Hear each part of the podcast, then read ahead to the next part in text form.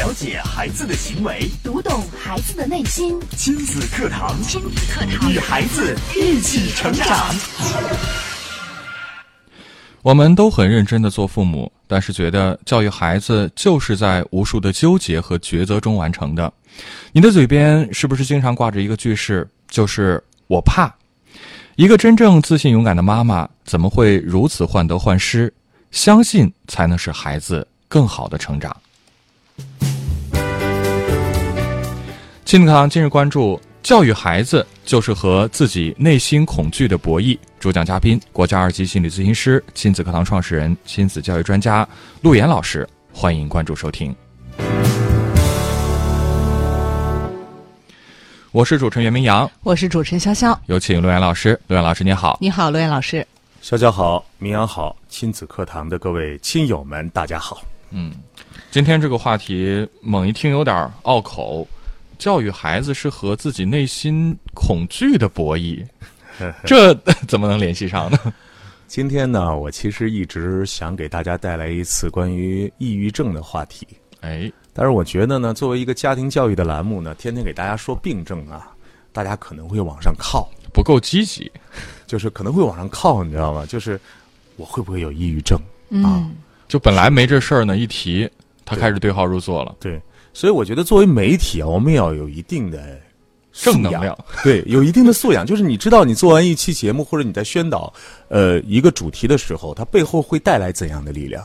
所以当时我一念之转呢，我就发现，与其跟大家说我们如何不抑郁、不焦虑，嗯，不如说我们如何更好的建立我们自己内心的这样的一个基本的一个呃模型，嗯，就是你该怎么样去思考你的生活，或者说你该怎么样思考你的孩子。啊，那么今天呢，我们从焦虑开始说。啊，从我们的焦虑开始说，我觉得哪一个时代都没有现在这个时代这么焦虑。嗯，啊，过去呢，我们是为衣食啊，为了基本的这个生活层面呢，啊，我们会担心啊，明天能不能吃饱饭？啊，我这一年能不能这个孩子都会考虑啊，我到新年呢换一个新衣服。但是我们现在生活是，呃。都实现了温饱，对啊，这个层面大家基本都完成了。但是你会发现，完成这个层面之后，基础的层面、基本需求层面完成之后，越往上，为什么这种焦虑感越强呢？对呀，我们都吃饱穿暖了，生活也好了，怎么会幸福感下降了呢？所以呢，我就发现一个问题的核心啊，就是这种父母的。焦虑和担心，嗯啊，每个人呢都会有自己需要成长和完整的这样一个过程，所以我在接触到各个这个个案的时候啊，这些来访者，我看到他们内心当中的那些恐惧还有焦虑，但是我今天呢，想把关于抑郁症的部分呢放在一边啊，因为我将来肯定会有一个时间专门跟大家讲一讲，呃，我讲的目的呢是为了大家有效的来避免啊。呃，那么今天呢，我们就说说我们家长在教育孩子过程当中的那一部分焦虑，嗯，那一部分恐惧啊，会给孩子带来些什么？刚才呢，在呃，明阳讲的时候说，我们都很认真的去做父母，觉得呢，孩子呢，呃，我们每次都非常认真的去决策，对吧？我到哪儿生，啊，我拿什么东西养，是吧？我请一个什么样的月嫂，对，啊，我给外孩子报一个什么样的早教班。然后我让孩子上一个什么样的学校？在这样的认真抉择的背后，你知道这个潜台词是什么吗？那肯定是担心孩子怕出问题啊，怕出问题啊，怕有闪失啊。对，我怕，就这两个字，我怕。你看看我们的家长会怕什么啊？呃，我怕选择不了一个好的医院，生孩子会不会呃，这个是顺产呢，还是剖腹产呢？嗯。啊，我怕喝着不好的奶粉啊，呃，我怕孩子在小的时候呃会有不安全感啊，我是不是一个好妈妈？嗯，然后呢，我怕这孩子如果说是按照上上学的这一路走过来，他要上，比如说要上重点学校，嗯，我怕孩子太累啊，然后呢。我看到别人的孩子呢上了私立学校，有的孩子出国了，我又怕孩子呢太散漫，哦，孩子不会吃苦耐劳。然后呢，呃，上课外班我怕孩子呢没有时间玩儿不上课外班，我怕孩子将来没有特长，没有艺术。不学英语，我怕将来英语的启蒙晚了不行。学了英语，我又怕对我孩子的母语开发会不会形成问题。我想让孩子学钢琴，但是呢，我又怕孩子会因为学上钢琴，将来有一天呢，他会讨厌钢琴。哦，所以我不想让孩子学钢琴，但是呢，我们家又五音不全，我又想让孩子呢拥抱艺术。哎呀，生活当中有这么多让我们家长觉得担心的东西，那么这些恐惧的背后会导致一个什么样的结果呢？嗯导致很纠结呀，导致父母在面对很多的选择的时候，心里面其实是痛苦的。焦虑啊，我举一个例子，嗯，妈妈特别怕老鼠，啊，每个人都怕老鼠，怕老鼠。说老鼠有点太太简单了。妈妈特别怕放屁虫，哦，怕蟑螂，嗯，总之就是妈妈非常害怕昆虫啊。昆虫啊，知了也怕，反正就害怕那虫子啊。嗯。哎呦，然后一有虫子呢，就呃紧张，大叫啊，或者紧张，孩子会怎么样？嗯。怕呀，你知道孩子天然是什么样的吗？他应该是什么都不怕的，或者说他其实是很好奇的，所有孩子的状态都是妈妈的潜意识导致的。嗯，嗯。你看，如果是一个孩子，他的妈妈对这些事情觉得，哎呀，拍死就行了，嗯，很简单一个事情，对，打开窗户让它飞出去就行了，嗯，拍死就行了，这是一种妈妈。另外一种妈妈呢，嗯，哎呀，怎么办？快来救我！啊！啊，这个呃，老公快来，出大事了。哎呀，我们来看看天然的孩子。嗯，一个孩子在那样的第一个我们说的父母面前，他可能会蹲下来看一看嗯这个扑棱蛾，对，看一看这个小蜘蛛，啊，看一看这个放屁虫。嗯，孩子天然是没有问题的。对，他会对这些东西充满了好奇啊。谁让孩子变得比妈妈还恐惧？嗯，妈妈，是妈妈。妈妈的情绪，妈妈的反应，妈妈的恐惧扼杀了孩子的能力。嗯我举了一个这样的小的例子。那么妈妈还有什么呢？妈妈觉得，如果你不努力，你不好好学习，你就会学习很差，你就会成为坏孩子。如果你现在字儿写不好，你将来你就没出息。如果你现在不每一科考到多少分儿你就没有未来。妈妈的恐惧直接带给孩子，但是我们要知道，孩子天然是什么样的？嗯，孩子天然是爱学习的，孩子天然是想变好的。对，可是你的恐惧带给孩子的信息就是：我不能好，我不好了怎么办？在前天的时候呢，接到一个咱们听友的咨询啊，他说他的孩子六年级了，嗯，然后呢，一直学习呢都是妈妈这样子关照着成长。嗯，妈妈现在看孩子上了小学六年级之后，他说我说十句话，嗯，孩子都不会听。嗯，说到最后一句的时候，还会才会有一个反应，基本上不跟我说话。嗯，说最后一句得什么？叫做说最后一句的时候，就是吼了，孩子才会看他一眼，对，叫厉声呵斥，厉声呵斥，要呵斥，特别大声，然后就自己都觉得，自己这个声音有点儿，然后孩子才会对学习哦走那么一点。才会就是注意。那么你想，一想，嗯，这里边的恐惧和孩子对于学习的感受是谁带来的？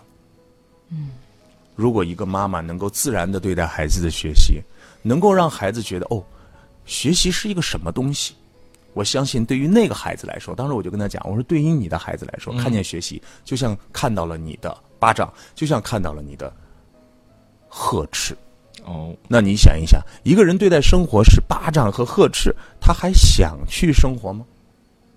所以我们今天就希望通过我们今天这个节目，让妈妈知道啊，让爸爸们都知道，你的恐惧会带来孩子扼杀孩子身上的所有的天性和可能性。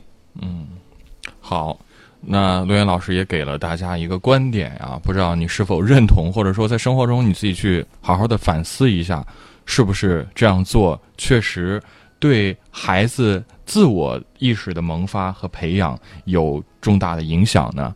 大家也可以参与到我们的互动当中来。呃，您可以继续的关注我们的微信公众号“亲子百科”，千百的百课堂的课。呃，直接跟我们在公众号上发消息互动。当然，你也可以加入到我们的二十一天的情绪管理计划的群里边，在群里边也有更多的朋友可以进行交流。关注微信公众号“亲子百科”，直接回复“情绪”就可以来加入了。亲子课堂正在播出，稍后更精彩。了解孩子的行为，读懂孩子的内心，亲子课堂，亲子课堂与孩子一起成长。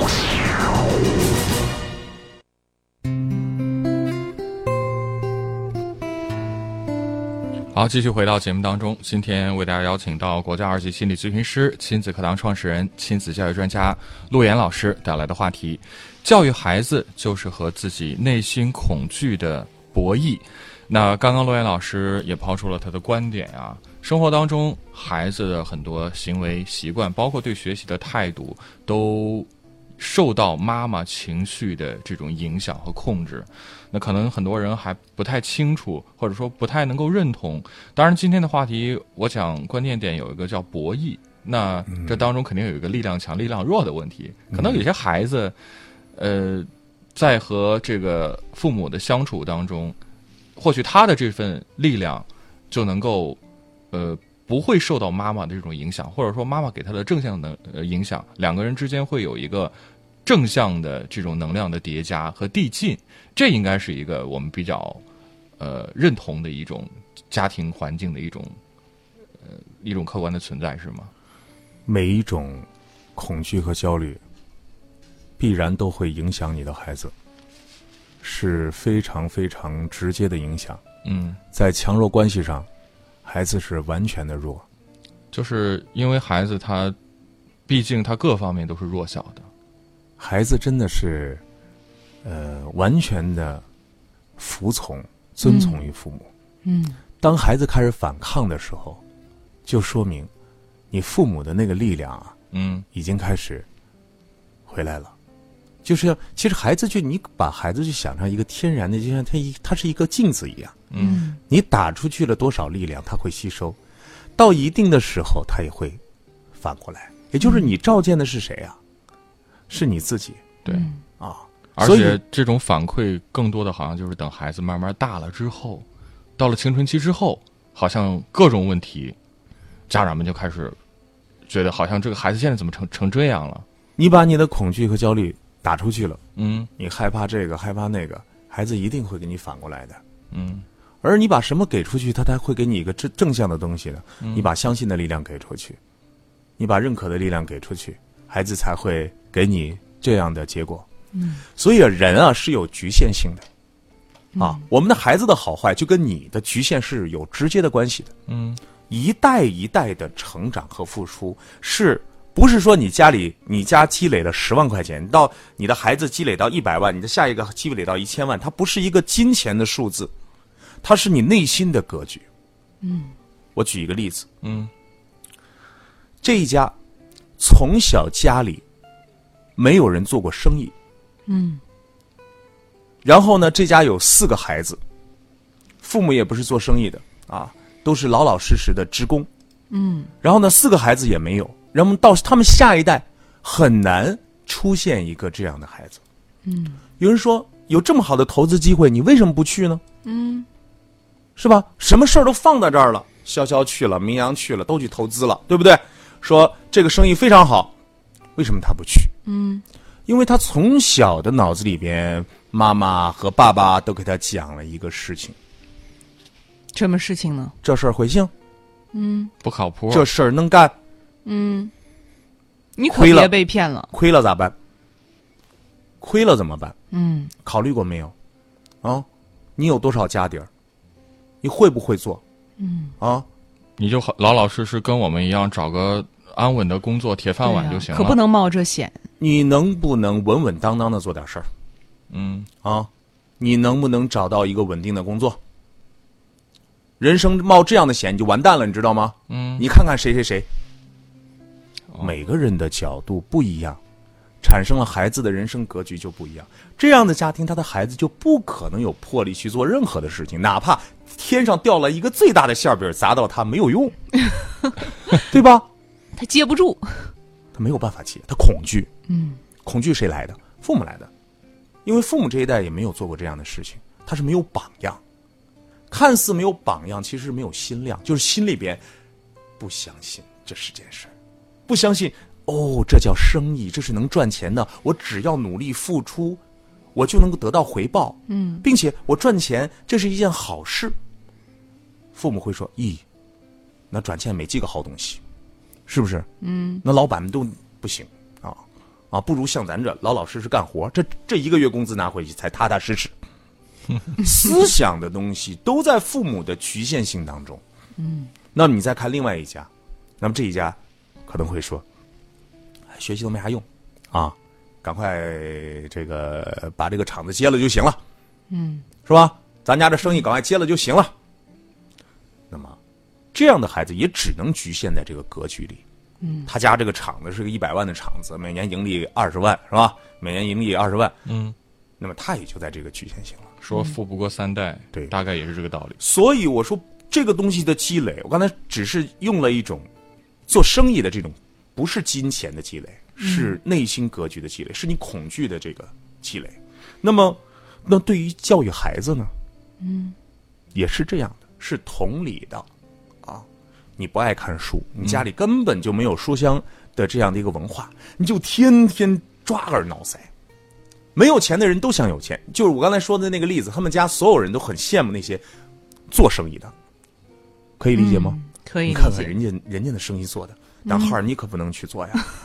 啊，你一透词呢都要失败啊，你知道不知道？对吧？那么所有不看书的那些家庭呢，都会说看书多好啊。嗯，真正的好你是不明白的，哦，嗯你是没有这种习性的，因为你的内心有恐惧。我咋能安安安静静的坐下来看个书呢？那书里有啥好看的呢？我能不能坚持看过一本书啊？没有。所以呢，你的焦虑就会变成孩子，你一定要好好过来看，嗯，并且我给你买四大名著，嗯，从头一点一点给我啃，既带着恐惧，又没有方法，还要逼迫，哦，最后这个孩子被逼疯了啊！我就不看书啊！我看见书我都烦啊！孩子不知道为什么就被控制了，哦，核心的原因是背后父母的恐惧。嗯，所以我说父母的局限，为什么我们让父母成长？父母成长不是让你挣更多的钱，不是让你能够学更多的音乐，嗯，学更多的课外班儿让你去懂得更多，不是，是让你的心真正的敞开，是让你自己完整。你不再对很多的事情产生这种恐惧的时候，其实你对孩子就放手了。我经常会说，我说各位父母，请放过你的孩子。放过孩子，我们的父母是不是都这样？天天嗯抓着孩子抓得紧的领子，紧的来来来，到这儿学，来来来，好好这样弄，来让大家看看你棒不棒。是以圣人为父不为母啊。我们越是没有的时候，我们越想去彰显，彰显出来，表现出来。我们越想让我们的孩子好像怎么样了，但是真正孩子内心吃饱了吗？嗯，富，什么叫富？你自己真正实实在在的你有什么？你父母有什么就有什么，而不是你看到什么，你想让孩子去去到什么，没有用的。所以我们一直说，教育孩子是一个顺应天时、顺应孩子天性的一个事情。嗯，所以我突然想到一句话，说这句话的人我想不起来了，大体的意思呢就是，世界上只有一种成功，这种成功就是让你用你自己的方式度过一生。嗯，我们父母如果天天带着这份焦虑的话，我们会胁迫孩子，让孩子你要好好读书，孩子你要上这个班，孩子你要怎么怎么样。能够真正的克服自己内心的恐惧和焦虑，才能够真正的放手。你过去一回来，来孩子，语文、数学、英语、钢琴，怎么又弹错？怎么又写错？能不能好好的？嗯你所有的这些焦虑，对孩子的潜台词是：你不行，嗯你学不好，你写不好，你弹不好，你弄不成，你乱，嗯你失败。所以，为什么那么多孩子到青春期爆发了？因为他比你更恐惧。哦，一个人恐惧到不行的时候，他会怎么样？气急败坏。他会想结束我自己，嗯，就是结束结束我自己。那么怎么样？去找寻一个新的自己。所以很多孩子说：“哎呀，我叛逆，他怎么会去干那个呢？”嗯因为他想用另外一段生命让自己看一看还有什么样的机会。嗯因为他已经在这一段被你影响的这种恐惧，他觉得此路不通了。没有结果。孩子是不是天然的能够领会你到底能够给他带来些什么？所以今天我们不得不在二十一天情绪管理计划，昨天是结束啊，第三期的最后一天结束了。看到很多朋友的分享，加之呢这段时间接手到的一些个案，我觉得成长真的是属于自己的啊！只有你真正的成长了，你的手才会变得更加的温柔，你才能够放过你的孩子，你不至于每天把你的情绪、把你的焦虑、把你的控制都附加在孩子身上。在这个世界上，有一种暴力叫做控制，嗯。有一种暴力叫做用你的焦虑、用你的恐惧，去以爱的名义伤害你身边的亲人。嗯，好，非常感谢陆岩老师精彩的分享啊。那说到了二十一天情绪管理计划，真的每天在我们的这个情绪管理群当中，都能看到大家点点滴滴的成长和进步。很多啊、有一些朋友呢，也是从自己刚刚开始加入到二十一天情绪管理计划当中，呃，自己的一些迷茫啊，或者是学习上的困难。到一步一步，到了现在自己已经能够呃非常自如的去学习和领会，其实这也是一个非常好的自我成长的过程。我们也邀请希望更多的朋友能够加入到二十一天情绪管理计划的这个学习当中来。是，嗯，您可以在微信平台先关注微信公众号“亲子百科”，千百的百，课堂的课，回复“情绪”就可以按照我们发送给您的提示和二维码扫码进群来报名学习了。嗯，二十一天情绪管理计划虽然看起来只有二十一天，只是一个小小的周期，但是我想我们就是用这样的一种看得见、摸得着、可以量化的一个小目标，让大家真正的明白，成长真的是自己的事情，谁加入。谁跟随，谁学习，这份成长才会真正的在你的内心里形成一种感受。当这种种感受通过你一次又一次的实践、学习、体会之后啊，它会内化成你呃自己这个脑子当中啊、思想当中根深蒂固的一种无意识的能量，才会指引你往成长的路上一步一步的坚持的走下去。所以说。呃，虽然第三期二十一天情绪管理计划已经结束了，但是我们接下来还会继续往下做第四期、第五期、第六期，邀请还没有加入的朋友，要抓紧时间加入，呃，跟随陆岩老师一起，在每一天花这么一点点的时间，一起体验这份成长和进步的感受。嗯，再次跟大家说一下学习加入的方法。在微信平台关注微信公众号“亲子百科”，千百的百，课堂的课，回复“情绪”，按照提示来进行报名加入。明天同一时间，亲子课堂和您不见不散。